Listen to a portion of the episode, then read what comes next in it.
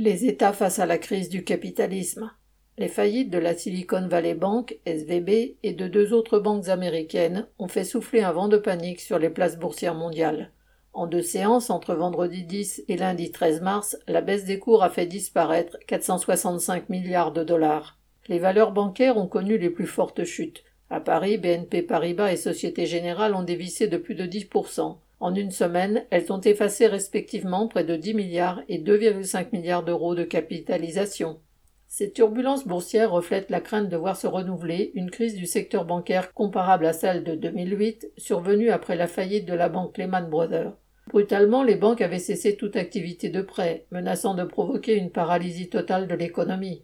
Les États étaient parvenus à éviter cette faillite généralisée en ouvrant à fond les vannes du crédit et en garantissant ainsi aux banques le secours indéfectible des finances publiques. Tous les chefs d'État et ministres multiplient maintenant les déclarations rassurantes, assurant qu'il n'y a aucun danger de voir se reproduire une crise comparable à celle de 2008. Entre guillemets. Calmez-vous, calmez-vous et regardez la réalité. C'est ainsi exclamé lundi 13 mars le ministre des Finances Bruno Le Maire. Le système bancaire français n'est pas exposé à la SVB. Il n'y a pas de lien entre les différentes situations aux États-Unis et en Europe.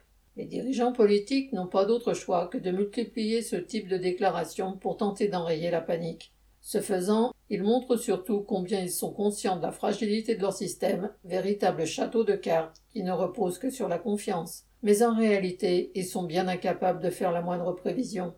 Depuis des années, les krachs financiers, les crises bancaires et monétaires se succèdent, manifestation d'une crise dans laquelle l'économie capitaliste s'enfonce toujours plus profondément. À chaque fois, les gouvernements ont répondu en inondant les capitalistes de liquidités, en faisant tourner la planche à billets, creusant ainsi les déficits publics. Si l'argent était gratuit pour les capitalistes, ce n'était pas le cas pour les travailleurs et les classes populaires, car eux ont payé à chaque fois le prix fort par l'appauvrissement, l'explosion du chômage, des politiques d'austérité et de régression sociale menées partout, même dans les pays les plus riches.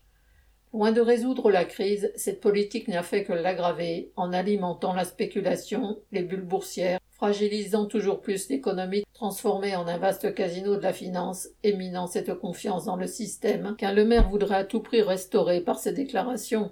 Pour freiner cette dangereuse inflation monétaire, la Banque centrale américaine, la Fed, a décidé en mars 2022 de relever les taux d'intérêt de ses prêts.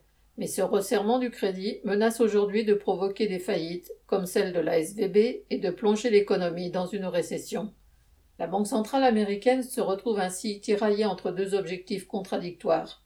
Quelle sera la politique monétaire américaine dans les mois à venir? Même le président de la Fed est bien en peine de le dire aujourd'hui. Cela témoigne du désarroi des dirigeants du monde capitaliste confrontés aux contradictions de leur système et à l'impasse dans laquelle ils se trouvent plongés. L'économie est totalement imprévisible car elle est dominée par une classe capitaliste irresponsable pour laquelle la seule chose qui compte est le maintien et l'augmentation de ses profits immédiats, quoi qu'il en coûte à la société. Marc Rémy.